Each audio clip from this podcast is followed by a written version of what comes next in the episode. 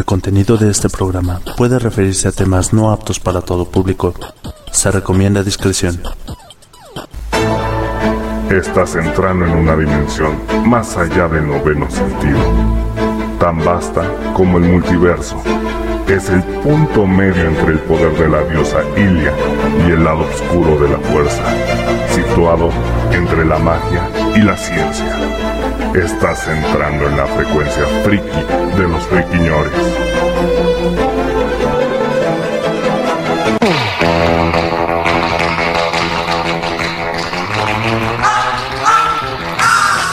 Bienvenidos, friki escuchas. Estamos en la frecuencia friki de los friquiñores. Lo hacemos hoy, jueves 5 de marzo del año 2020, completamente en vivo para todos ustedes.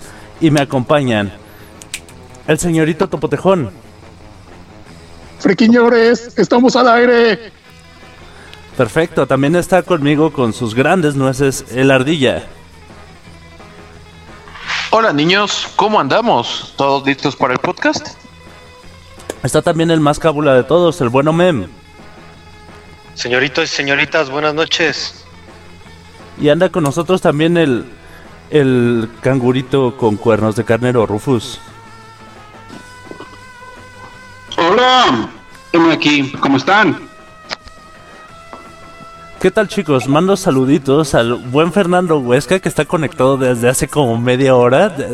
Estamos aquí también este, checando quién está y quién no está. Mu- Muy bienvenido seas. Y también saluditos para el buen Gerardo Jaimes.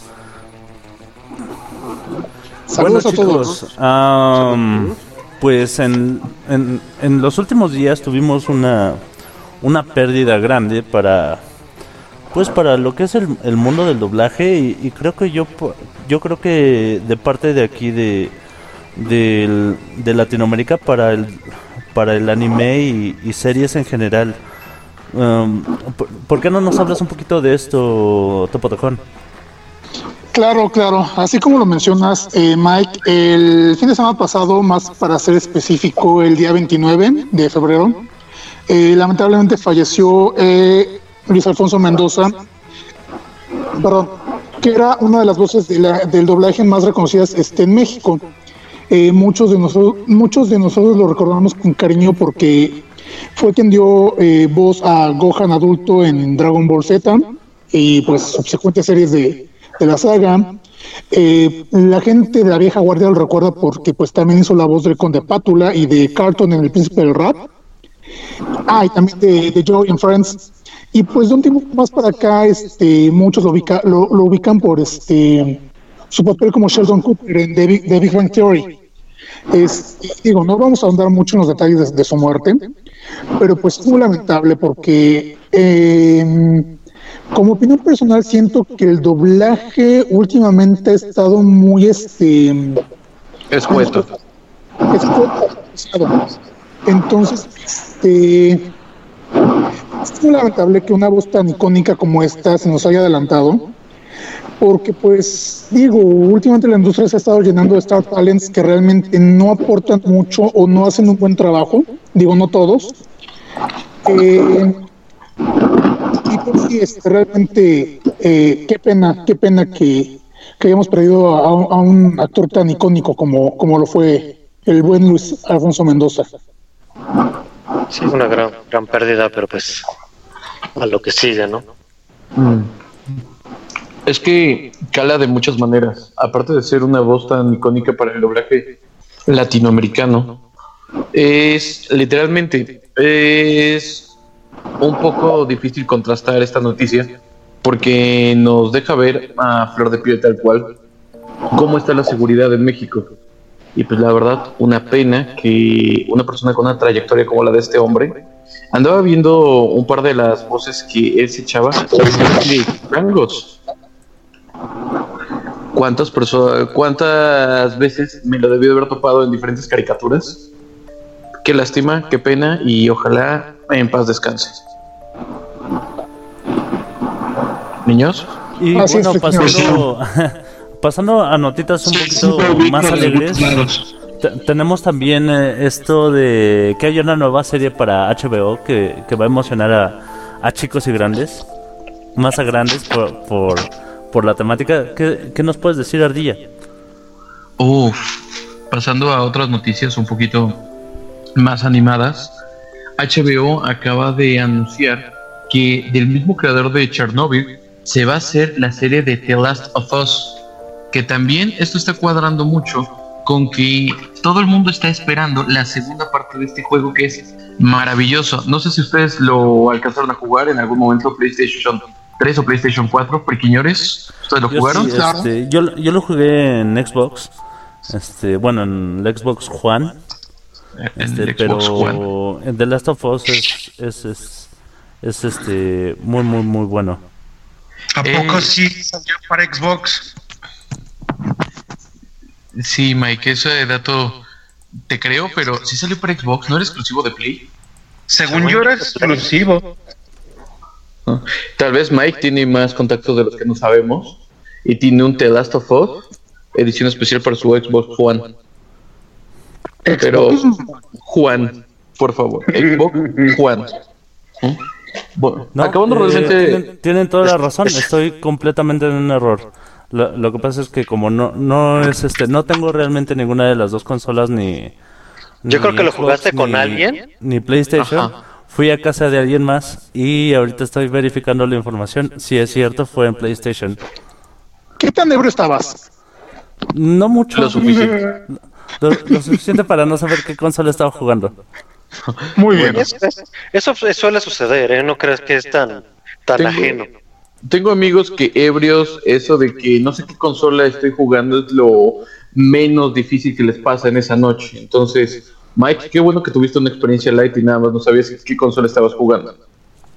Y acabando la nota, pues sí, HBO confirma que inclusive este Neil Druckmann, que es el escritor del primer Last of Us, o sea, el que se aventó prácticamente el guion, es el mismo que se va a aventar la historia para la adaptación en HBO. Es una de las cabezas importantes de Naughty Dog, el estudio que se aventó el juego. Entonces, pues la gente eh, de repente está volteando a ver esto y a ver qué pasa, porque HBO ha tenido sus aciertos como sus errores. Por ejemplo, el final de Game of Thrones. Todos podemos coincidir que eso no debió de haber pasado nunca. Chernobyl, una maravilla. Ya hablaremos un día al respecto de Game of Thrones, supongo. Un, un día tendremos que hablar de Game of Thrones y yo creo que un capítulo completo es para echarle basura a ese final. Nos rompiste el corazón, HBO. Nos pregunta el buen Fernando Huesca que quién invitó a Darth Vader. Supongo que alguien se escucha mucho su respiración en el micrófono, chicos. Chequen qué onda. A ver. Y ver, a ver, a ver. hablando, bueno, a- ahora sí que terminando esa nota y pasando a otra información, tenías otra nota, ¿verdad, este Topo Tejón? Así es, así es, este, eh, friquiñores. Como bien saben, eh, la película de Batman de Mark Reeves ha estado generando mucha, este, muchas expectativas por, pues vaya, desde el elenco que incluye a señor Robert Pattinson eh, y todas las decisiones que están tomando al respecto siguen generando polémica. Y eh, recientemente, más para ser específico, el día de hoy, si no me falla, se filtraron las primeras imágenes del Batimóvil, lo que está generando, mm, insisto, este, muchas expectativas porque pues este digo, no es un diseño tan como el de las películas de Nolan, pero pues no deja de ser icónico que aparezca el, el Batimóvil cuando se había rumorado que no iba a tener presencia. Aunado a esto, se empezó a rumorar por estos días que íbamos a tener a Johnny Depp como el Joker en, eh, esta saga de películas de, de Mark Reeves de, Batman, lo que me causa cierto conflicto porque um, yo sé que el Joker es muy, eh, que- que es el villano por excelencia de, de Batman, que es este el némesis del, del murciélago. Pero esto de que nos quieran seguir recetando a tantos Jokers como tantos Batman nos han recetado también, ya empieza a ser un poco desgastante, al menos para mi gusto. Digo, Batman tiene una galería amplia de enemigos que podrían aprovechar. De Y también, exactamente, y también se, se están arriesgando mucho con este con esta película porque quieren meter más de dos villanos, según tengo entendido. No están diciendo que, de, de- ser cierto rumor, no están indicando que Johnny Depp vaya a, integrarse a esta, a esta primera película, pero sí eventualmente, aparentemente. Pero pues no sé, yo sí estoy muy este de la idea de que están metiéndole demasiado material y muchas cosas a, a esta película. Yo sí tengo mucha fe en ella, yo sí tengo expectativas de que, digo, no va a superar a las de Nolan, pero que no va a dejar tan mal parado al personaje. Y con todo esto que quieren agregarle extra, ya me están empezando a hacer dudar. Mm, en ese sentido, sí, sí, te digo que la fe muere al último, eso sí, definitivamente. Pero en, en una cuestión sí es importante tomar en cuenta que eh, la temática que se manejaba en las películas de los noventas de Batman siempre era que hubiera dos villanos eh, contra Batman. Sí, en la primera eh, era el, Joker solo contra Batman. Ya en, la, en, las, en, las, en las siguientes ya vemos a Pingüino con Gatúbela, vemos a Hiedra Venenosa con el Doctor Frío, y eso nos da un, este, ¿cómo te podría decir? Un, un plus, Ajá. cuestión de trama. Eso sí, te, sí ayuda Pero pues no es exclusivo de que sean varios los villanos, el que pueda haber una buena trama. O sea, sí le agrega como que te permite alargar este ciertos eventos, te permite agregar este mucha, no sé, mucho suspenso. Pero mm, ninguna otra película, o sea, el hecho de que los superhéroes tengan como que muchos personajes, los hace más propensos en sus, sus, historias, sus películas, a que tengan más de un villano. Pero en películas, digamos que son como standalone, que no sean del género, cuando hay un villano, siempre es como uno establecido o hay un giro de tuerca o algo así. No creo que sea necesario, y muchas veces incluso puede llegar a ser este contraproducente. Mm, lo que se busca tal vez un poquito es romper el esquema, porque ya tenemos algo muy de cajita, muy de fórmula, que es villano contra supervillano, y vámonos, como lo están diciendo ahorita, ya tenemos muchas encarnaciones de Batman y el problema es de que en un tiempo muy, muy, muy corto.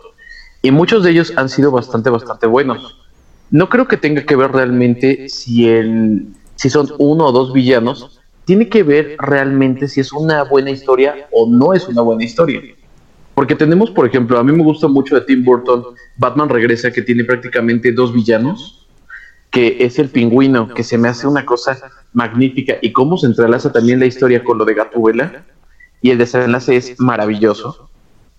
Y también tenemos errores del mismo Batman, que son las dos de Schumacher, horribles. ¿Quién puede olvidar los batipezones y la batitarjeta de crédito? ¡Ay! ¡Santo Dios! los batipezones, yo no tengo nada en contra de ellos. ¿eh? ¿De los batipezones?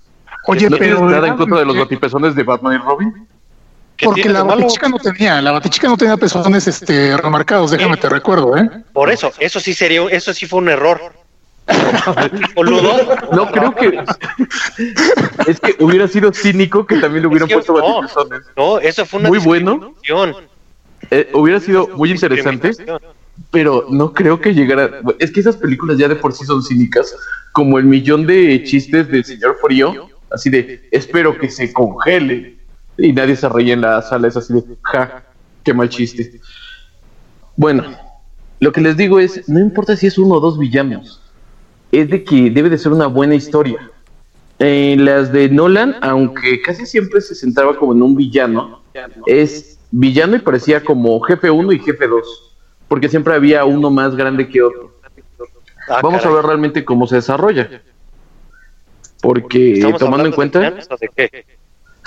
espero estar hablando de villanos en este momento. Ah, ok. No lo Oh. sabes. Esperemos no saberlo nunca, Memo. Bueno, Ok, ok. Bueno, y, con esa con ese bonito pensamiento de los chistes malísimos del Doctor Frío y con los y con los pezones que no aparecieron de la de la Batichica, nos vamos a nuestro pequeño corte musical. Los dejo con esta chica que es Lindsay Sterling y su canción Elements y regresando empezamos con el tema de la semana que es Avatar, la leyenda de Ang.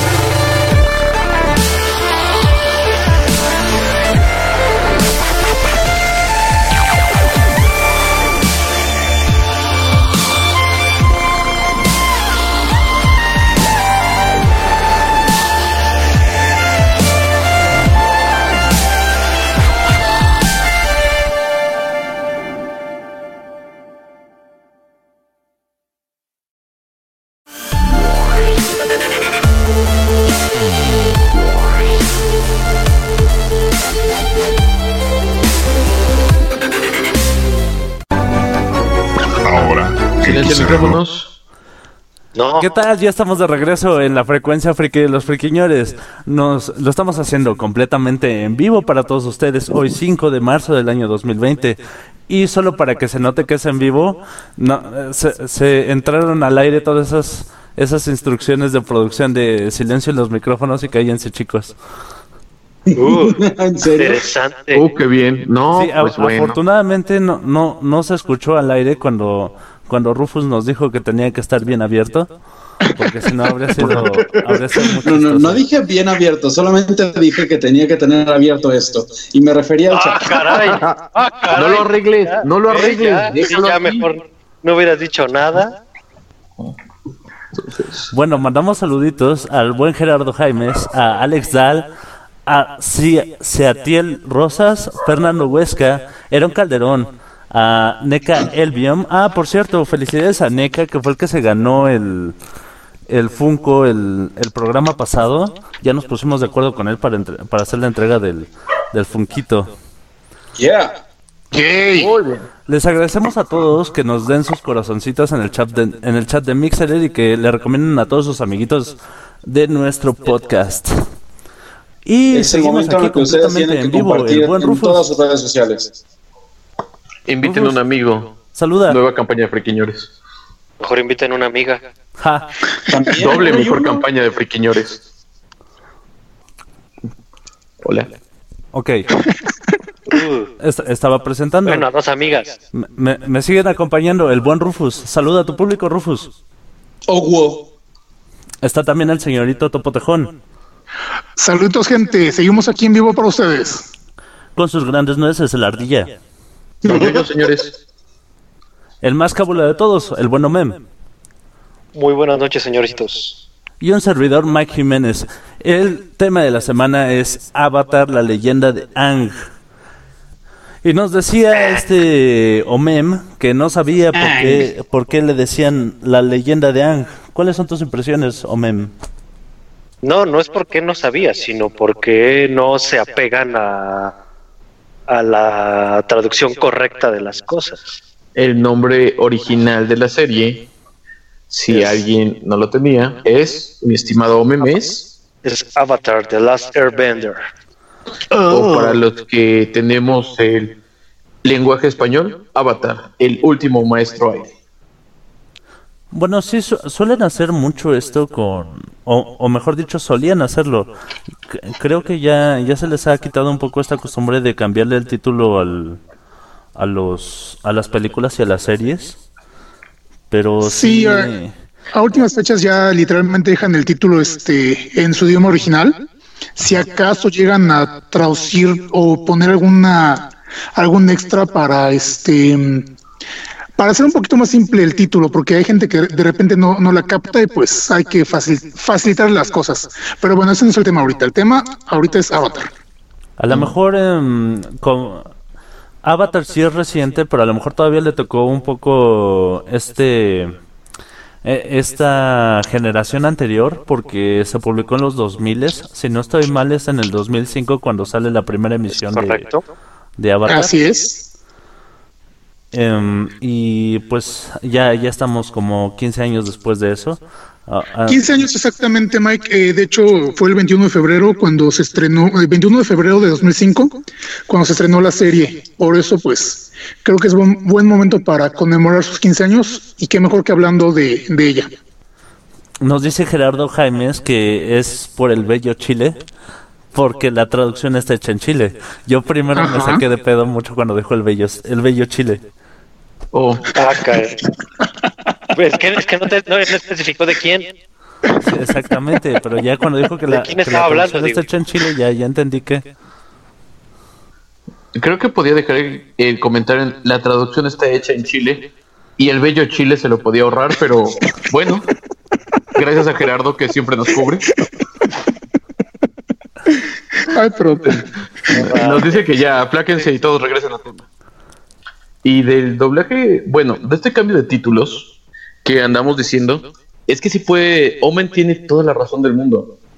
Esto sí le puede dar en la madre. Yo me acuerdo que una película que yo dije, changos, perdió todo solo por el mal título que le pusieron. La de Cloverfield era en todos lados Cloverfield. Pero cuando te ponen Cloverfield, monstruo, es así de ya se perdió todo el misterio de esa madre. Es así sí, como de, ah, ya sabes de. Ah, gracias por arruinarme la película. Gracias. Bien. Bueno, y hablando de películas, vamos a vamos a olvidar que, que existió la película de live action de, de El último maestro aire, porque fue fue terrible en, varios aspectos y vamos a enfocarnos a la a la caricatura, la, la que produjo Nickelodeon. ¿De qué trata Buen Topotejón? Ah, alguien iba a opinar antes que, yo, así que no sé quién. Perdón, ¿quién iba a mencionar algo? señores. No es por meterme en lo de la película, pero gracias a que no pudieron poner el título original del, de la caricatura, sí pudieron tomar el, con bueno, o sea, la primera parte del título no la pudieron poner. Sí pudieron tomar la segunda parte del título. De, hecho, ah, ahí fue una situación muy distinta porque para aquel entonces había estrenado ya la sobrevalorada y aburrida Avatar de James Cameron. Y para evitar que la gente tonta se confundiera, dijeron, ah, pues mira, no, no, no podemos ponerle Avatar, el último maestro aire, vamos a poner solo el último maestro aire. Y San se acabó. Por eso, pues, fue la decisión más a fuerza que como por movimiento estratégico. No, pues no, pero si, si lo vemos desde ese punto, ¿por qué no le pusieron eh, la leyenda de Ang? Mm, es que, bueno, la leyenda de Ang ya fue eh, la adaptación a nivel este, Latinoamérica y mercado hispanohablante. Entonces, este, si se hubiera estrenado como la leyenda de Anja a nivel internacional la película, eh, posiblemente hubiera sido otro rollo, al menos en el, factor este nombre, porque pues a nivel de producción pues iba a ser... porque, porque si, nos damos cuenta hay muchas películas que anteriormente su título original, cuando lo ponían en, español latinoamericano o en Europa o en algún otro país, les cambiaban el nombre. Ah, los misterios de la vida. Bueno, ahora sí, Topotejo, ¿nos decías de qué trata la serie? Así es. Avatar, el último maestro aéreo. Una serie en la que nos encontramos en un mundo en guerra, donde hay cuatro naciones eh, cuyos habitantes pueden, bueno, no todos, eh, la mayoría, pueden, tienen la particularidad de manejar uno, alguno de los cuatro elementos. Sin embargo, hay una persona en particular que renace cíclicamente y puede dominar los cuatro elementos. Eh, eh, esta persona es denominada el avatar y como se los mencioné, perdón, y como se los mencioné, pues este...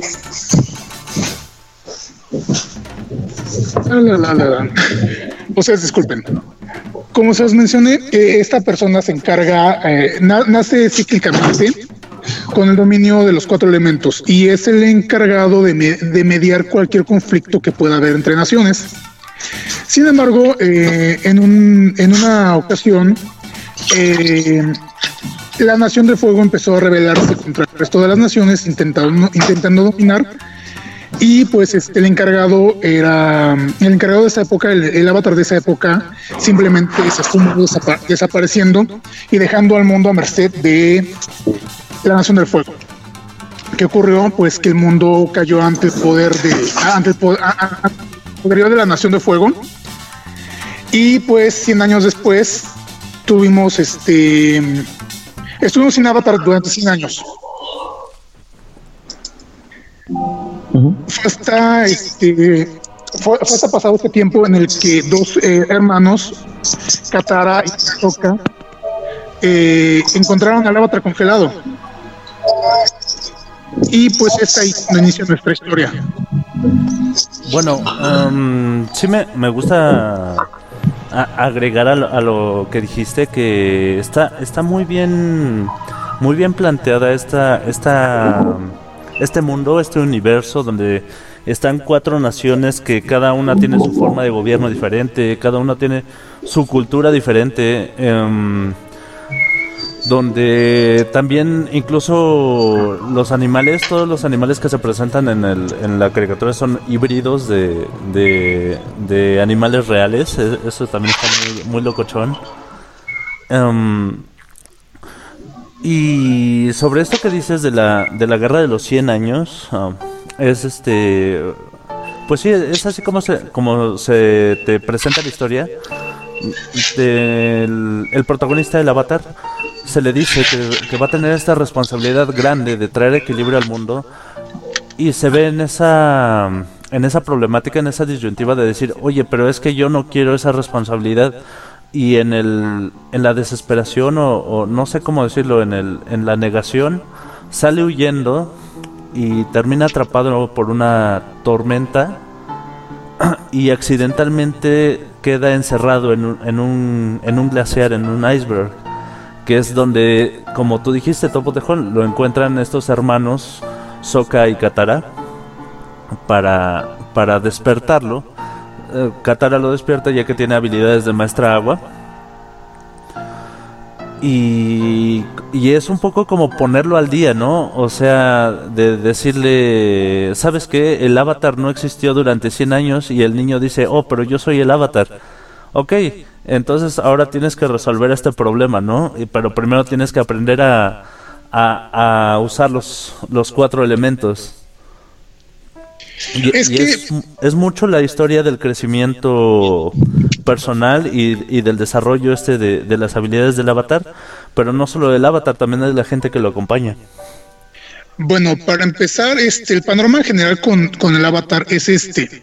Como lo mencionábamos, eh, el avatar está destinado a mediar los conflictos que pueda haber entre las naciones. Sin embargo, al estallar la guerra, siendo el avatar un niño todavía, no tenía la, preparación suficiente para enfrentar y este, llegar a resolver el conflicto, que como mencionas fue lo que ocasionó que entrara en una especie de crisis, eh, huyendo de su responsabilidad, eh, evitando enfrentarse a, a este destino tan, tan pesado para él. Y pues sí, este, ya cuando despierta se da cuenta de que pues el mundo sin él realmente terminó muy muy mal. Y este fue cuando empezó eh, a vaya a recuperar todo el tiempo porque pues despierta después de 100 años y se encuentra este con que todo lo que conocía desapareció literalmente y sí, entonces este la la historia nos lleva de la mano con Ang, el avatar, eh, que es un miembro de la tribu del aire, en busca de entrenarse para poder enfrentar a la Nación del Fuego. Y como bien mencionas, Mike, es, esta, es este acompañamiento también que, lleva junto con, con Katara Soka, que no solo vemos este, el crecimiento de Ang como este como individuo, como avatar, sino también como persona, así como la de pues su compañía, que eventualmente se, se van agregando más personajes que son muy dignos de mencionar. Que, eh, que bueno, a, la, a los que están más cercanos este, se les nombra como el equipo avatar, ¿no? Bueno, en, general me, parece, me parece una caricatura buenísima. De, de verdad, este, la gente que no la, que no la haya visto, véanla, es, es, es una genialidad de, de, de hecho. Y yo creo que uno de, la, de los grandes factores que tiene para, para ser tan buena es que está muy bien escrita. De hecho, eh, uno de los creadores, este Michael DiMartino, dejó Family Guy, Family Guy para trabajar en, en Avatar, la leyenda de Ángel. Y si me preguntan a mí, creo que fue muy buena decisión. Sí, definitivamente. Pues Una de las cosas que, muy importante dentro de la historia es el hecho de que eh, este hecho de que él haya huido en, en, su momento huyendo de su responsabilidad fue lo que eventualmente le permitió tomar esa responsabilidad con el tiempo, ya que de no haber huido posiblemente hubiera sido asesinado con el resto de los este, monstruos aire y no hubiera habido historia. Entonces, simplemente ese, ese miedo que tuvo en su momento fue lo que lo llevó a poder este, luchar. Yo ahí, yo ahí eh, eh, tengo algo como que, ¿cómo te podría decir? Como la incógnita, por así decirlo. La guerra, según yo, la guerra empieza, o, mejor dicho, se, se desata después de que él, o sea, después de la noticia de que él desaparece. Mm, no, no. Más o menos. Ya un levantamiento no, hay de. Una, no, hay una confirmación, pero sí, la, la guerra empieza casi al mismo tiempo. Sí, porque se supone que ya había un levantamiento por parte de la Nación del Fuego, que eran quienes querían romper con este sistema del avatar, con este, con este ciclo, para ellos dominar. Eso es algo que no hemos hablado bien. No, yo lo que yo lo que veo ahí o lo que de, todo lo que me acuerdo de eso es que los los maestros del aire que en lugar de esperar a que cumpliera los 16 años para decirle que era el, el, avatar, le dicen, tenemos que apresurar esto y entrenarte porque eh, se avecina una guerra. Así con estas palabras le dicen, ¿esto por qué fue? Esto fue porque se iba, iba a pasar el cometa de la Tierra, a lo que le iba a dar la, la potencia a la nación del fuego para poderse levantar. Mira, fíjate que nos dice Alex Dahl eh, a través del chat de Mixer y nos dice bien que el Señor del Fuego, Soshin, empieza la guerra en el momento, bueno, ya que, que, muere Roku, el avatar Roku, que es el avatar anterior a Ang. Sí, justo que acaba con... El avatar Roku era cuate desde niño de El Señor del Fuego en ese momento. Tienen un conflicto inclusive cuando el avatar eh, de ese momento, Avatar Roku, se da cuenta de las ambiciones de poder del Señor del Fuego actual. Eso hace un roce que se quedan peleados el resto de su vida adulta. Hasta que Roku empieza e intenta salvar, creo que es una aldea, ahí corríjanme, de un volcán activo. Él va y a la hora de los catorrazos, porque era una aldea de la Nación del Fuego, muere, pero le ayuda en ese momento el Señor del Fuego. Cuando ya ve que el avatar ha muerto y va a reencarnar dentro de los nómadas aire, de la tribu de los aire, ahí sí es a donde empieza a desplazarse y a moverse. Por eso los monjes luego luego intentan buscar al avatar y enseñarlo para que él detenga esta guerra que estaba comenzando. Porque, ¿cuántos años tiene la serie? Creo que unos 12, 13 años. Tiene 12 años. Sí, más o menos. Bueno, ah, tiene 12 años y, después que ya lo sacan del iceberg tiene 112 años. Ah, pero, eso no cuadraría. Eso no cuadraría porque se supone que después de que el avatar muere, una semana después renace. Mm, Sí, pero renace y aún así toma en cuenta el desplazamiento militar que había en todo esto. Porque el mapa de Avatar es muy vasto. Como lo dice Mike, lo que tiene padre todo esto es de que cada nación tiene su propia historia. Tuvo inclusive, cada nación tuvo sus avatar de por aquí, sus avatar de por allá, por el ciclo del avatar, que es algo que no hemos explicado. Siempre que el avatar muere, reencarna, pero reencarna en otra, en otra nación, en otra aldea. Entonces, si ahora nació como un alguien, un maestro fuego, la próxima reencarnación caerá dentro de una de las otras tres naciones. Pero siempre siguen un orden. Pero ya sigue un ciclo. Exactamente. Sí, siempre, fuego, luego sigue este aire, luego sigue agua y luego sigue tierra. Exactamente. Por eso Entonces, también. Exacto, como el fuego lo que quiere hacer es destruir a todos los nómadas aire para evitar que el, avatar vuelva a nacer y evite entonces este la guerra. Por supuesto, eso era lo que andaban buscando y por eso empezó la matanza de, la, de los nómadas aire. Por eso estaban tan necesitados de que el avatar ya empezara estas cosas pero también nos lleva a que toda esa presión que se pone sobre el pobre de Ang siendo un niño de 12 años, pues cobra factura. Él intenta escapar de todas estas cosas y al tener un pequeño accidente con su... Es un búfalo volador. Es un bisonte, volador. Bisonte volador. Aquí también en Mixeler nos venían comentando un dato muy interesante, que de todos los animales raros de Avatar, el único animal normal, y hasta ahorita me doy cuenta, es de que había un oso en la serie, ¿eso es cierto? Sí, el oso de, de hecho lo comenta Sí, es así. Y mira, hasta este momento que lo leí, yo dije, ah, no más, es cierto. Gracias a Arno por este dato. Gracias, Arno. De hecho, si no me recuerdo, se llama Bongo el oso. Bongo el oso. Sí, y hay un personaje que pregunta, no, pero no es un oso tortuga o es un oso tal, eh, tratando de encontrarle lógica al hecho de que el oso no tuviera como que una hibridación. Y cuando le dice, no, solamente es un oso, este, esta chica dice, pero qué cosa tan extraña. Mm. Aquí también nos decían que, y eso es algo muy cierto, Gerardo nos cuenta, si los mataban a todos los de la tribu aire, matando al avatar, el avatar tendría que volver a reencarnar y reencarnaría ahora en agua. la tribu agua. En agua. Sí, le toca agua. Entonces, Pero ahí... no era, no era el mejor plan del mundo, pero era lo que tenía.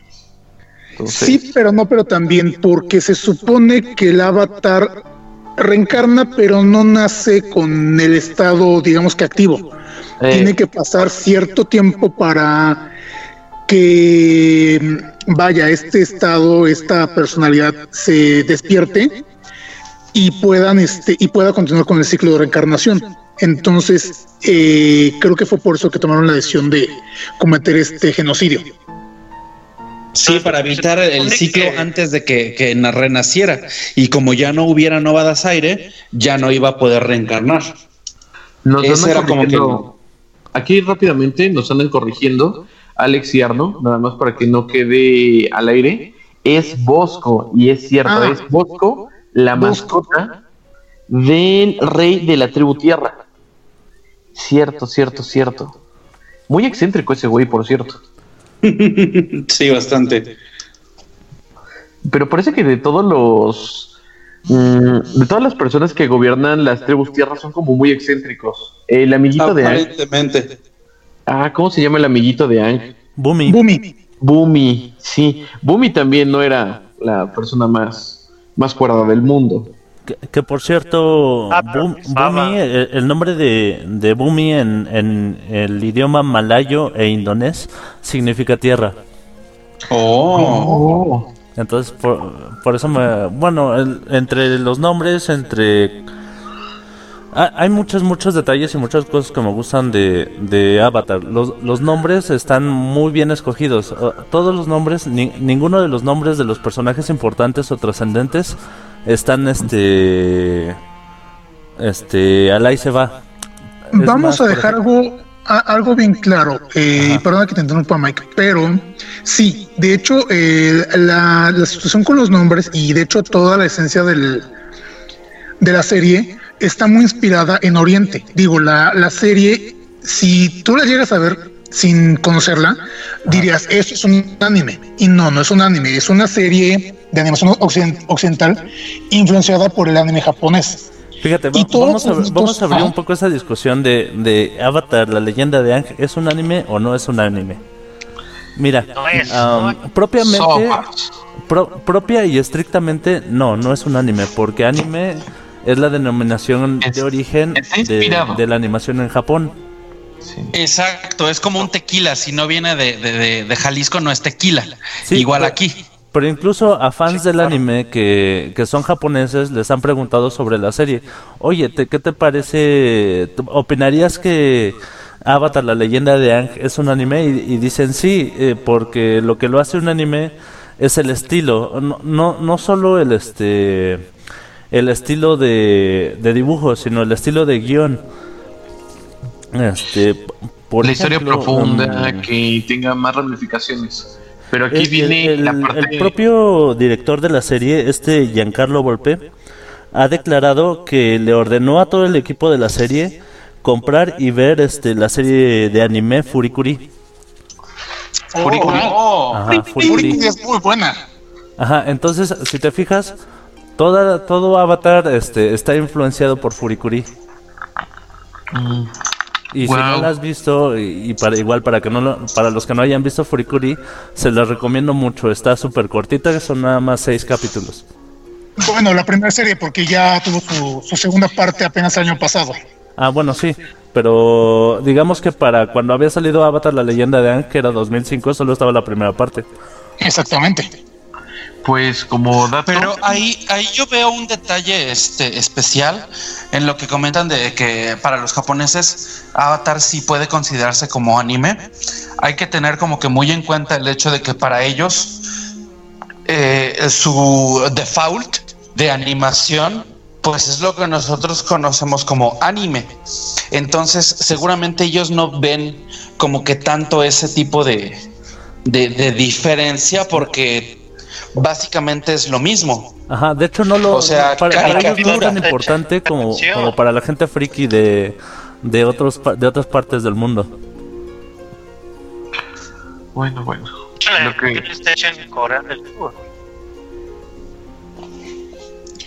No, pues, pues sí, hay, muchos países que también tienen este como la tendencia a tratar de ajá, hacer ese tipo de animación.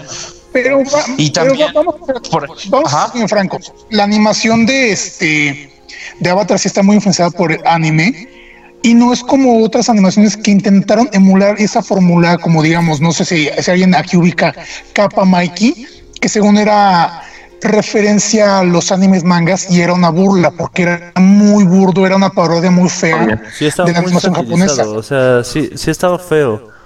El... Y también... era su finalidad ser feo que fuera parodia. Aquí es inspiración. El dato que yo les quería decir desde hace rato es de que curiosamente el manga japonés se inspira directamente del cómic americano. Entonces, estas historietas como muy de rápido, sí tienen algo de inspiración. Los japoneses hacen su versión. Ahora lo interesante es de que en estos tiempos la animación occidental se está basando mucho en la animación oriental, o sea, ya va de regreso como que el favor. un ciclo como el del Avatar. Aunque eres fallido con cosas como seis manos, seis manos te estoy viendo, no eres inspiración de, anime, no eres nada. Sí, es horrible. seis, manos. no debería existir. Pero no estamos hablando de seis manos ahorita. Ya, ya, ya, X con seis manos cancelada. Por favor. De hecho, yo, lo que tenía entendido es que originalmente ese estilo había sido como eh, una respuesta de los japoneses a Disney. Precisamente empezando con este con Astro Voy a hacer un paréntesis aquí, voy a responder una pregunta que nos está haciendo el buen Arno a través del Mixler, del chat, que dice, pregunta existencial, ¿qué significa Furikuri? Fíjate que, que los creadores de la, de la serie eh, quisieron agarrar unas palabras del idioma inglés que sería como fully cooly. como sería como decir de cariño full and cool. Oh. como dato, como dato extra, eh, la serie la, la produjo Gainax, quienes pues nos entregaron este una de las joyas de la corona de la animación, Evangelion. Ahí nomás para, para quienes no, no tengan el dato, ahora ya lo tienen. ¿Por qué todos nuestros podcasts acaban en Evangelion o en Seis Manos? O sea, acabamos muy viendo. no, Seis Manos es la primera vez que lo mencionan. No, el, De, de, hecho, por ejemplo, Gerardo Jaimes aquí también a través del Mixler nos dice que a él sí le gustó Seis Manos. Pues lo siento, a, mí la verdad no me gustó. O sea, entre que es entre que es una mala adaptación de lo mexicano eh, termina también siendo como muy malo a nivel cultural este oriental. O sea no es eh, no es, es, una mezcolanza bien rara que no nomás no me termina de gustar. Gerardo quedas cancelado también. De plano eh, yo también le he intentado ver creo que no he pasado el capítulo 3 pero y le he dado muchos chances.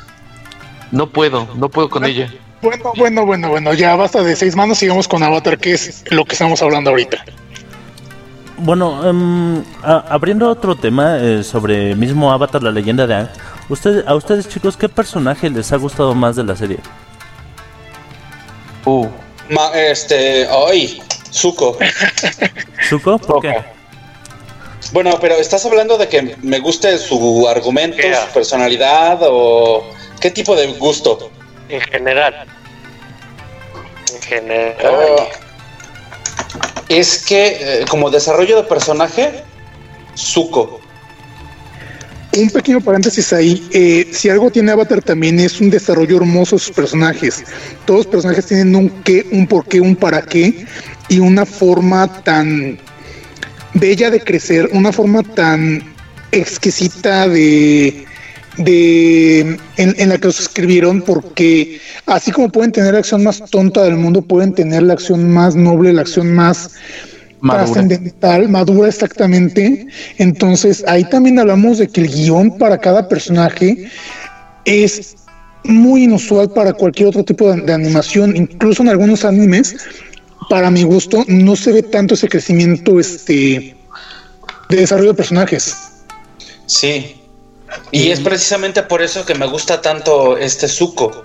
En mi opinión, muy personal, eh, en todo lo que es animación de cualquier tipo, yo no he visto, que yo recuerde, un personaje que se desarrolle de, una manera tan hermosa y, y creíble que Zuko porque son tantas las etapas por las que pasa para llegar a donde termina, que realmente tú piensas que una persona en su situación de verdad hubiera necesitado vivir las experiencias que vivió para poder transformarse así.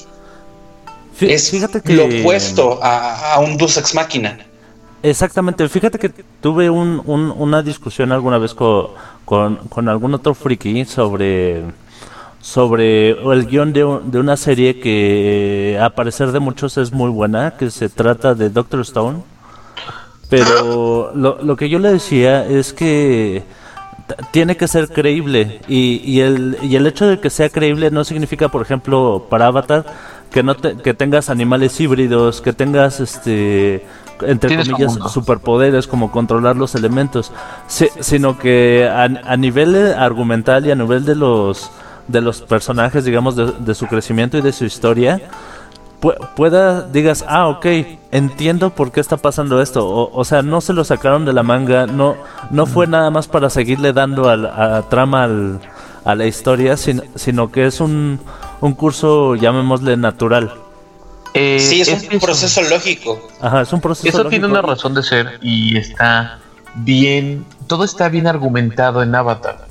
Se supone que al momento de que tú estás viendo cualquiera de estas cosas, ya dígase leer un libro, ver una serie o cualquier obra de este tipo, se crea una cosa, es un efecto que se llama pacto de credibilidad, en el que no me importa que me digas que es un mundo mágico, no me importa que me digas que en este mundo hay dragones, yo voy a creer los parámetros de este mundo.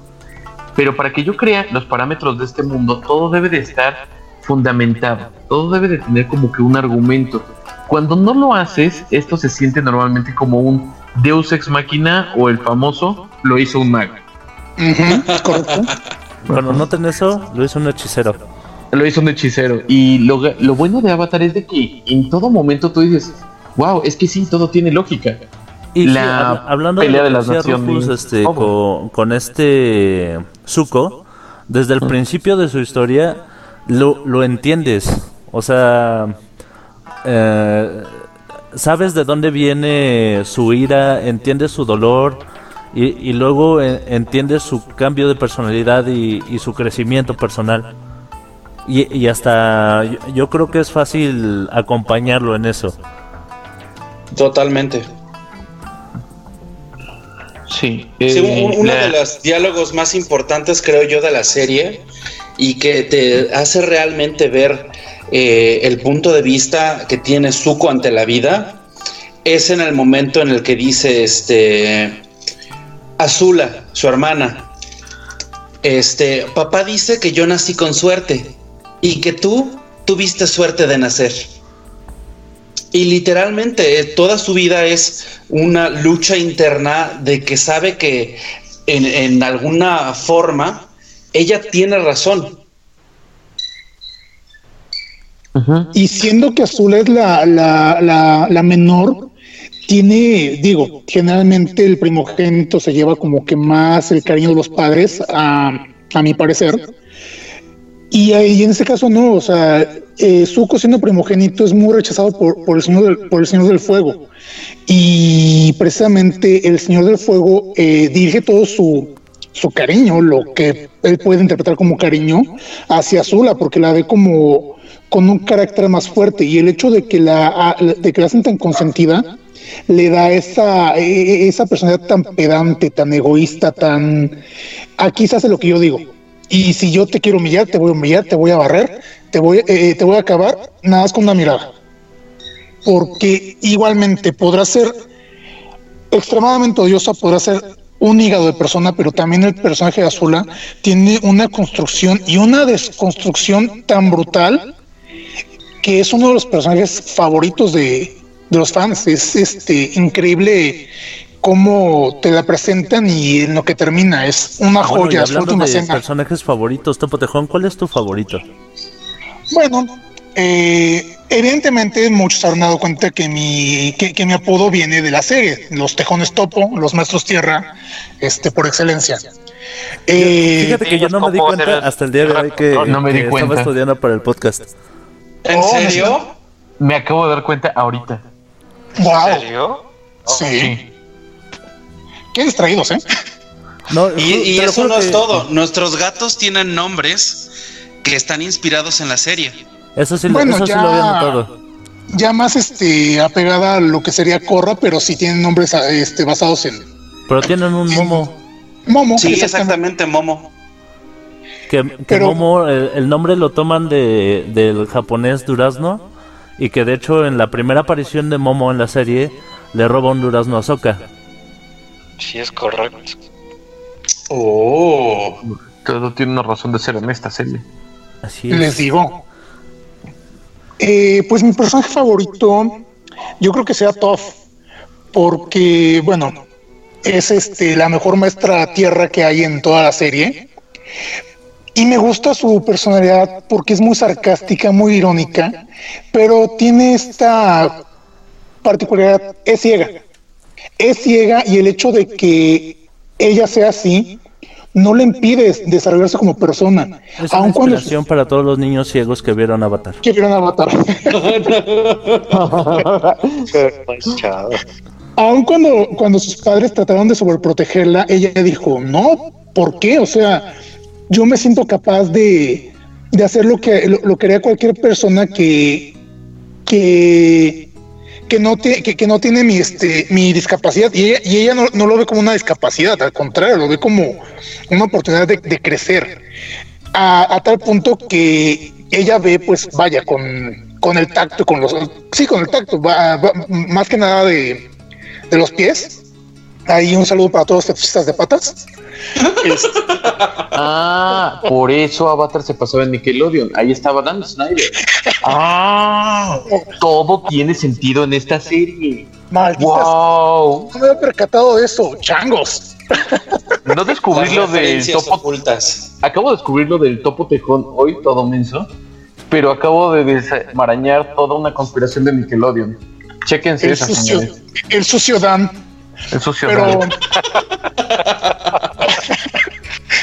Pero bueno, volviendo, volviendo al punto, sí, este es mi personaje favorito por, por, esto de, de, que ella su entre comillas discapacidad discapacidad la ve como una ventaja por sobre los demás y que incluso incluso ella se presta para hacer chistes tan malos como, como el que hizo Mike hace rato sobre su ceguera.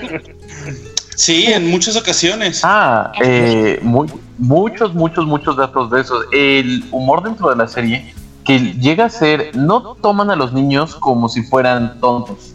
Hay cositas que son un poquito más ácidas, por eso me encanta el personaje de Sokka, es un personaje bastante ácido, pero también esta Top es súper ácida, así de, miren, una orilla, y todos voltean a ver y ya la regresan así de, ah, es cierto, eres la ciega. Y así como que todos la captan y así de...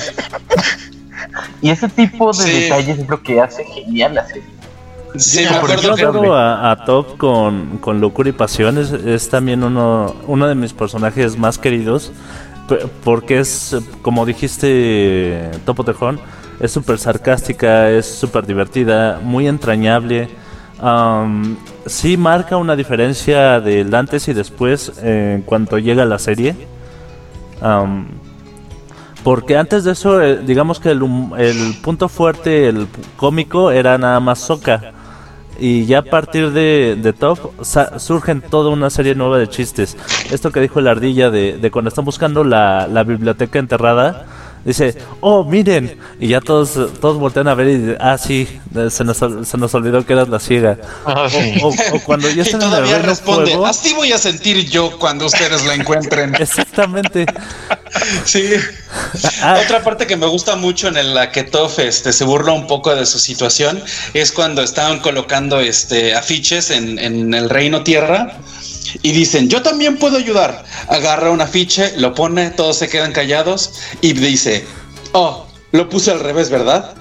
Sí, y también este y sí, lo había puesto al revés. en el chat de Mixeler de, de cuando les reclama por, porque dice, ¿en serio qué pasa con ustedes? Soy ciega. Cuando pasa, están en el Reino Fuego y le enseñan afiches de ella de que le están buscando. Primero Soca. Ah, ella no dice, entiende. Mira lo que dice, ¿sabes lo que es esto?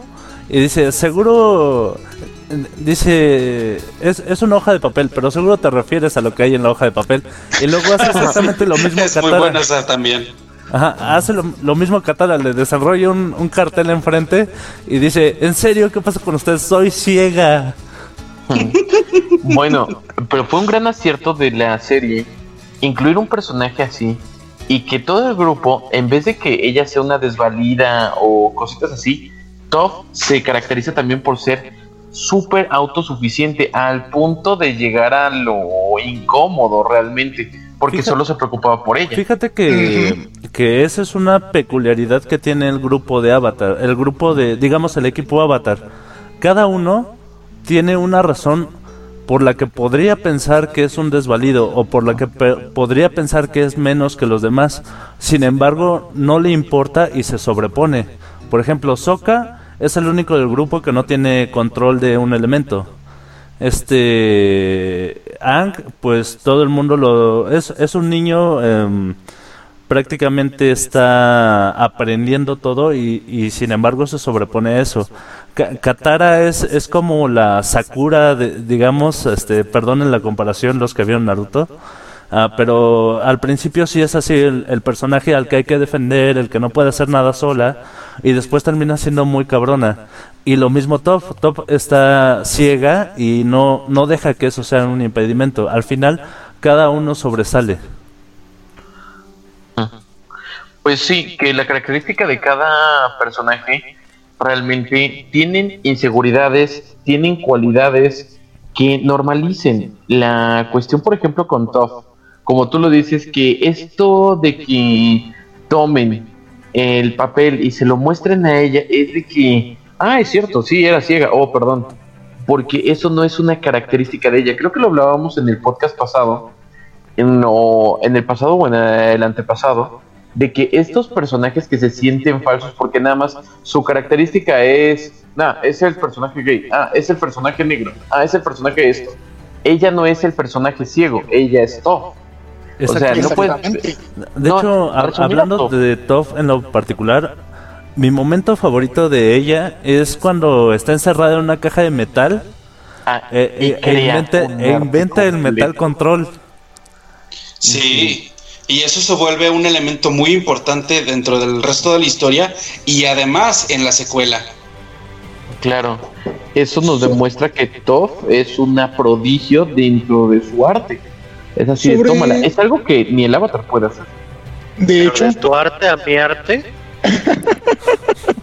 ya, está, ya estabas muy calladito, ¿verdad? Con tu madre. Bueno, aprovechando tu, tu, este, tu participación, Memo, para ti, ¿cuál es el, tu personaje favorito de Avatar? Sinceramente, Ang. ¿Ang? Pues eh, me, me gusta mucho ¿Te gusta el romántico empedernido. ¿Te gusta el pelón? Todo el, el, la, Me gusta el calvito. Me gusta que tenga. Ajá. Sí, silencio incómodo. Me gusta que tenga. Enmudeció Memo. Ajá. O está haciendo mucha atención. O se la sabe, cabrón. ¿O qué está pasando aquí? Memo, ¿sigues con nosotros? sí, claro, aquí sigo. Eh, lo, que, lo que me gusta mucho de Ang es el, el, el, cómo se desarrolla de manera sentimental. Eso es realmente lo, lo, lo que me siempre me tenía atrapado.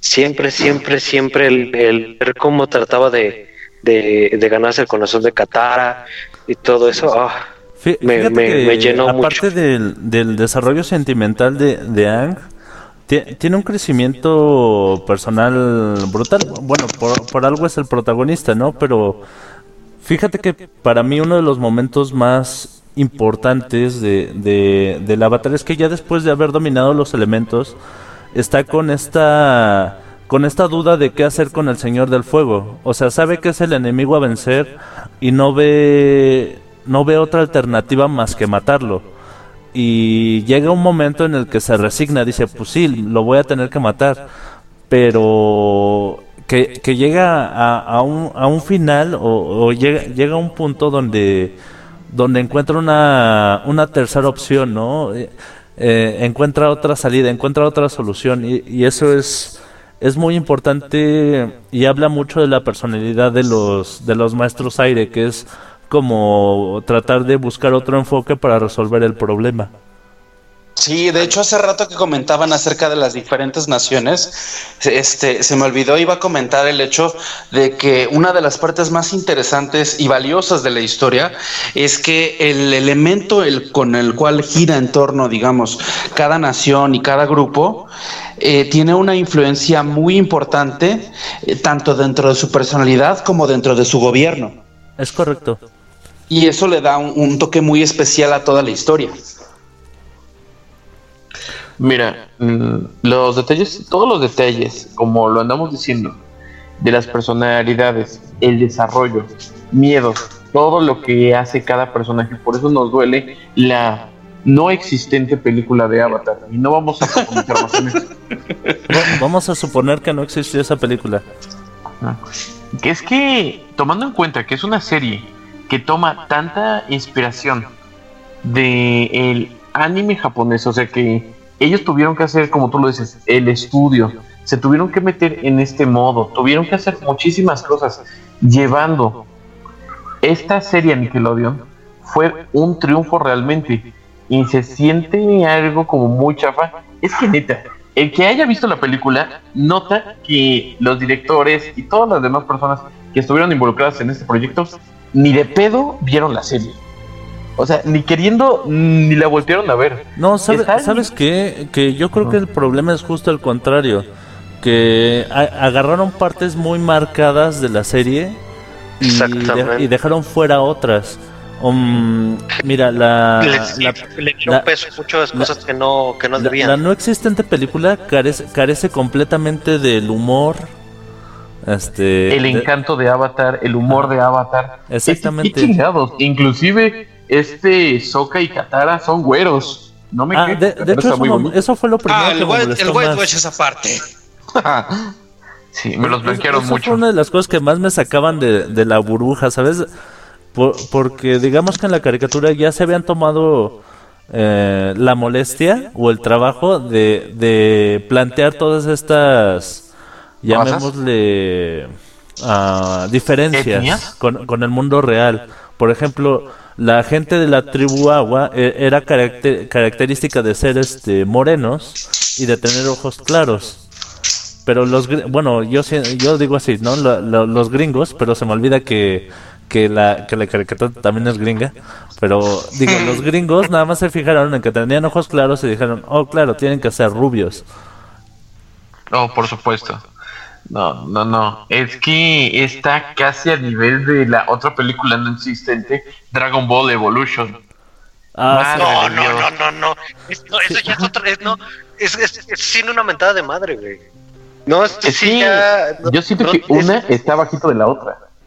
Evidentemente, más enterrado del bote de basura. ¿Qué?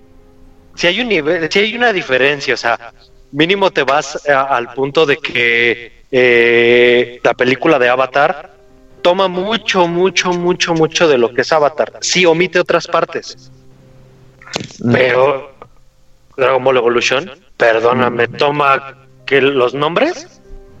¿Cómo se nota? ¿Cómo se nota que no han visto la película gringa live action de The King of Fighters? Ah, chin. The King of Fighters, una película que no, una no película. Existe, exactamente. Ah, pues Oye, no, pero pues no son los únicos. Vean Street Fighter. Ah, ok, bueno, señores, señores, regresemos a tema. Y por el amor de Dios, que ¿Cuál fue el, personaje que más te gustó? Uf, mira, el personaje que más me gustó, yo la verdad lo tendría en un empate porque no puedo decidir uno. Me quedaría con el tío Airo. La historia del tío Airo me, me parte, me parte la verdad. Es así de, no el tío Airo.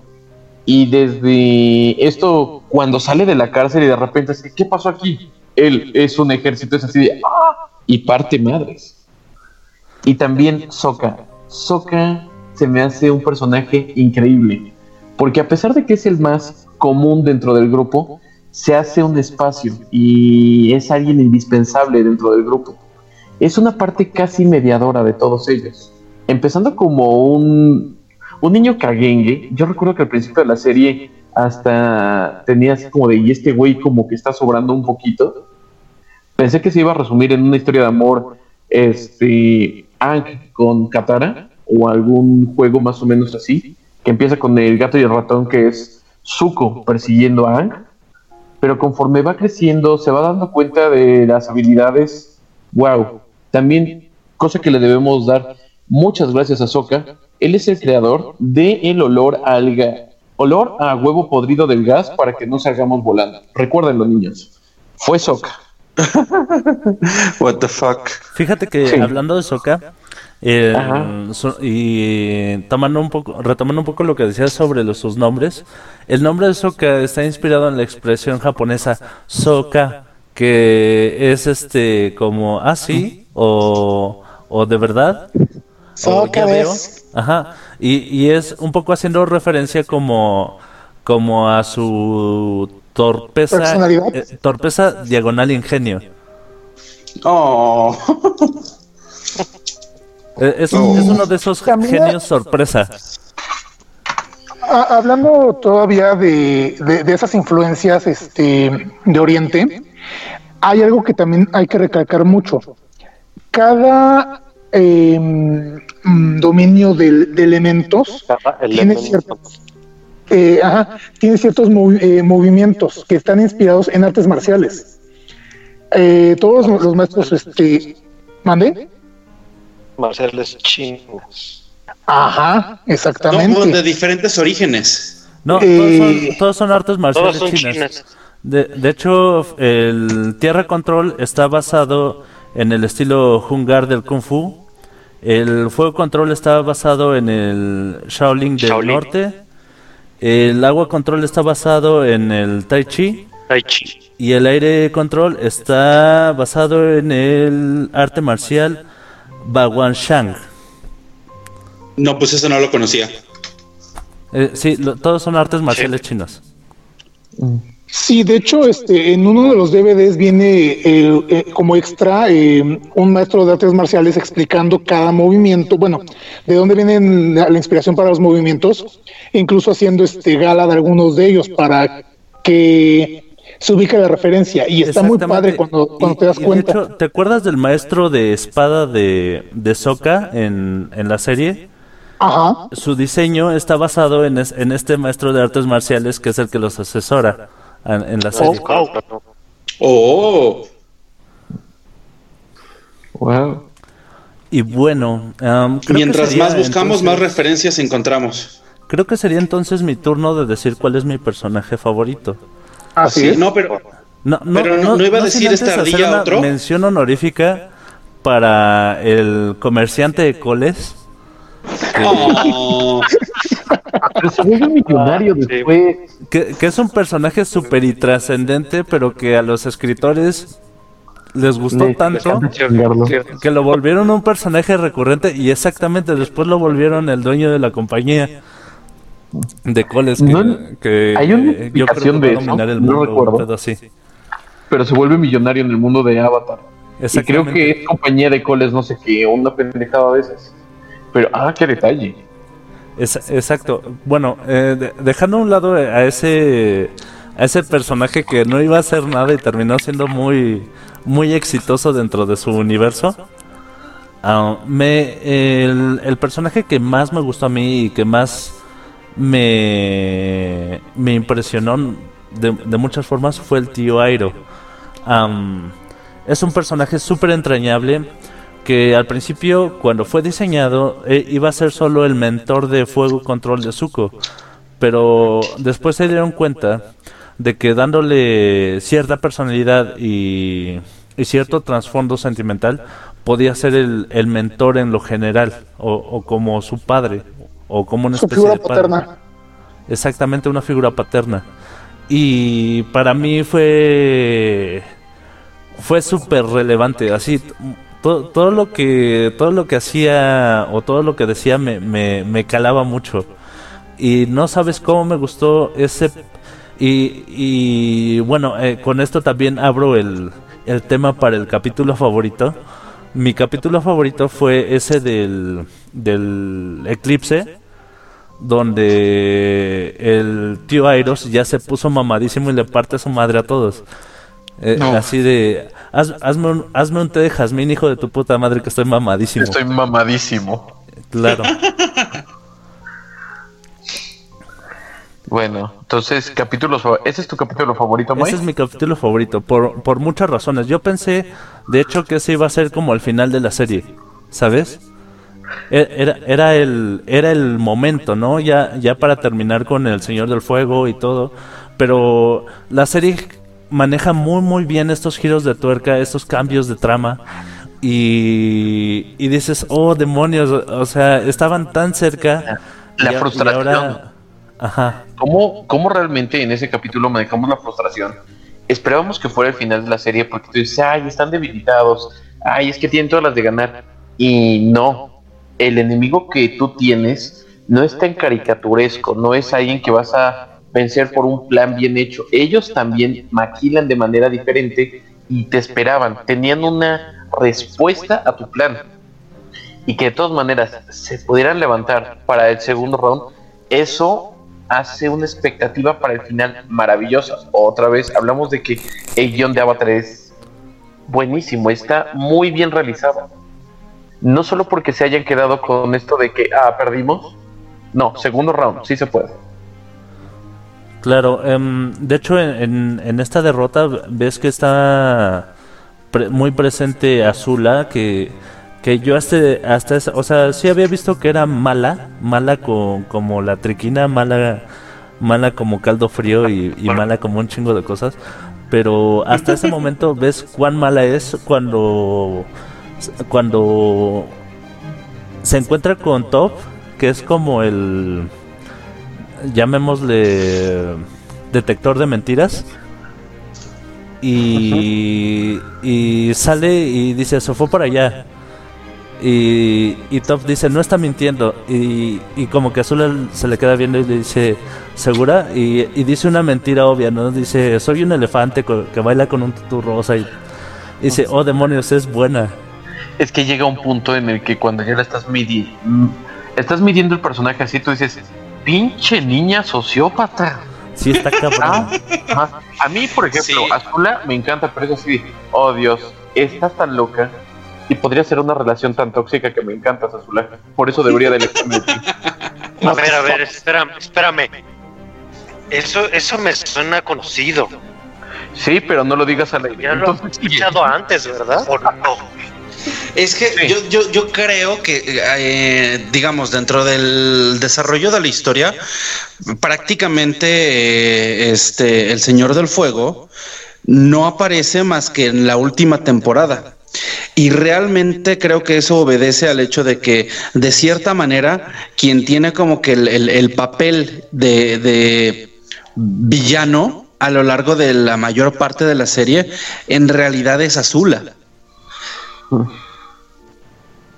Y realmente, eh, como iba a ser planeado, como se planeó la serie al principio, no, el, que iba a ser el antagonista principal era el Señor del Fuego. Sí, o en su momento también Zuko pintaba como para algo parecido. de hecho, Zuko fue el último que, que el último personaje en adherirse a, a los planes de la serie. Sí, yo recuerdo que en algún momento vi este, me parece el, capítulo cero o piloto, como quieran llamarlo, y todo se centra en Zuko persiguiendo a, a Ang. y el hecho de que, ¿sí? ¿Estás tratando de decirnos que Azula es un avatar de su padre? Oh, interesante punto de vista. de conspiración en friquiñones. Qué raro. Sí, no, pero sí, yo, veo que ella tiene como que un papel más importante como, como villano, porque este el Señor del Fuego realmente sale en contadas ocasiones. En mi opinión, la batalla que tuvo con Ang este, al final sí fue muy aparatosa, sí se vio así súper intensa, como, como escena de acción, ¿no? De los Avengers y toda la madre. Pero realmente quien, quien ves romperse, quien, quien ves que, que todo lo que se construyó de ese personaje a lo largo de toda la serie y que por ende el, tiempo en pantalla le causa más peso, es en el momento en el que Azula está preparándose para su coronación, tiene un mental breakdown así cabroncísimo a tal punto de que sus amigas le dan la espalda.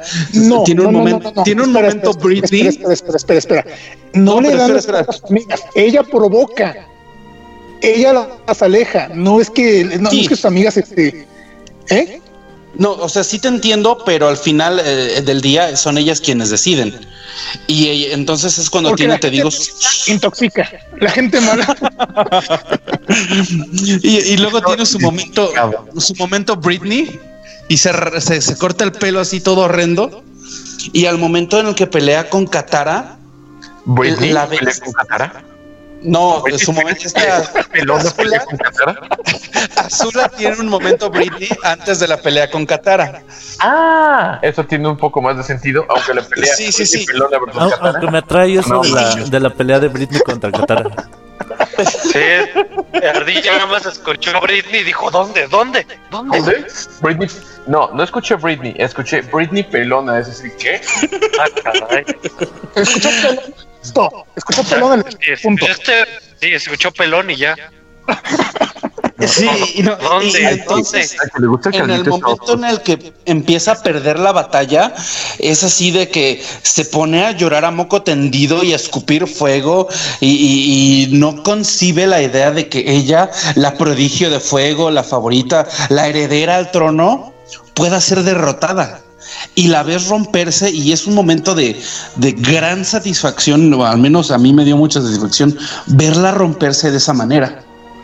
Dentro del fandom y como comentario relacionado, eh, mucha gente, mucha gente, perdón, tiende a compararla con Asuka de Evangelion. ¿Por qué? Porque precisamente prodigio, mimada, pedante, este, que se cree mejor que los demás, que sabe que tiene sus fallas, pero siempre procura dar eh, una cara de, ay, sí, me vale, me, vale gorro lo que me esté pasando porque yo soy bien chingona. En que llegan a un punto en el que les dan eh, mentalmente en la madre y rompen todo su, su, e, e, e, esa imagen que, que, estaban, este, ofreciéndole a, los demás, pero que se la rompen para sí mismas es lo que provoca que mucha gente las compare. Y tienen razón en cierta, en cierta medida, porque sí son muy parecidas eh, en cuanto a personalidad. Y vaya, si nos vamos al caso hasta en la edad, digo, las dos tienen 14, 15 años, ¿no? Entonces son adolescentes que lo tuvieron todo y que por una u otra razón de repente lo pierden y se dan cuenta que pues no son tan buenas como pensaron. Es un, es un trasfondo psicológico muy interesante cómo, cómo se da esta deconstrucción. Sí, muy satisfactorio. Porque de nuevo ves a los este a los héroes crecer, transformarse y, mejorar, pero al mismo tiempo ves a los villanos pues devastados y, hundirse, exactamente.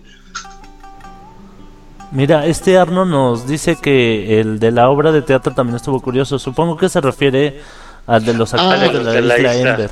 Ajá. Es tu favorito. Justo le iba a Sí, es responder uno ahorita este Muy, Arno. muy buena, muy buen capítulo.